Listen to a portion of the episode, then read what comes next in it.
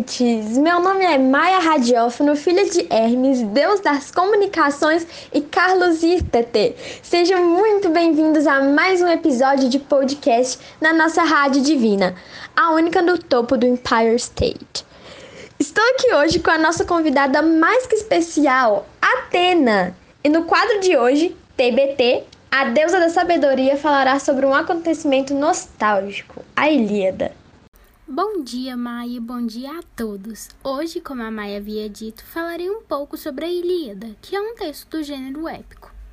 Mas espera aí, Atena. O que é gênero épico? Isso não estava no roteiro. Ah, esqueci que você é uma mera morta. Não, quero dizer, é que. Deixa pra lá. Enfim, o gênero épico é caracterizado por uma obra que contém certa essência heróica, além de normalmente serem obras do passado, mas não se deixe enganar, porque nos dias atuais também temos obras épicas. Você tem algum exemplo atual desse tipo de obra? Claro que sim! Exemplos clássicos são as fábulas, os romances, os contos, as novelas e as crônicas. Ah, sim, muito obrigada. Se tem uma forma narrativa que eu amo, é o romance. Romances são suportáveis, mas eu deixo eles para minha amiga Afrodite. então, o gênero épico se consiste em histórias que podem ser do passado ou não e que relatam feitos heróicos de personagens? Exatamente. Além disso, não se esqueça que essas histórias eram sempre contadas em forma de versos. Por exemplo, a Ilíada, uma epopeia que foi passada de geração em geração por meio da tradição oral. Muito interessante. Porém, você poderia nos dizer o que é epopeia? Então, Maia, as epopeias são poemas extensos narrativos que apresentam um caráter heróico e grandioso, assim como o período da Grécia clássica foi. Ademais, nesses textos há uma atmosfera protagonizada por nós, deuses, e nossos filhos, heróis que lutaram pela nação deles. Sim, agora eu entendi.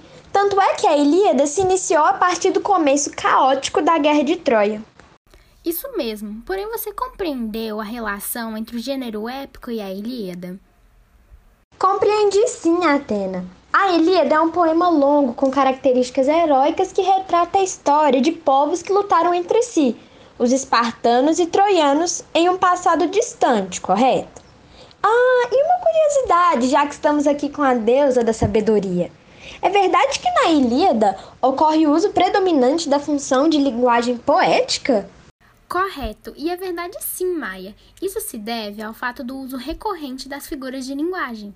Entretanto, podemos encontrar outras funções de linguagem presentes na Ilíada, como a fática por meio dos diálogos estabelecidos.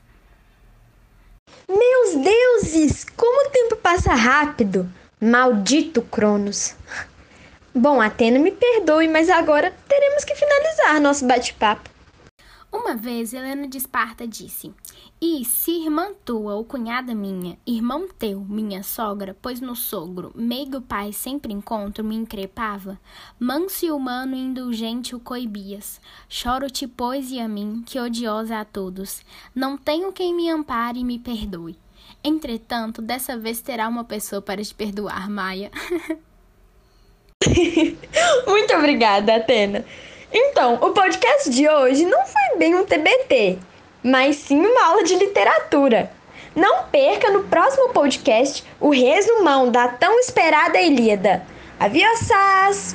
Até mais, deuses imortais!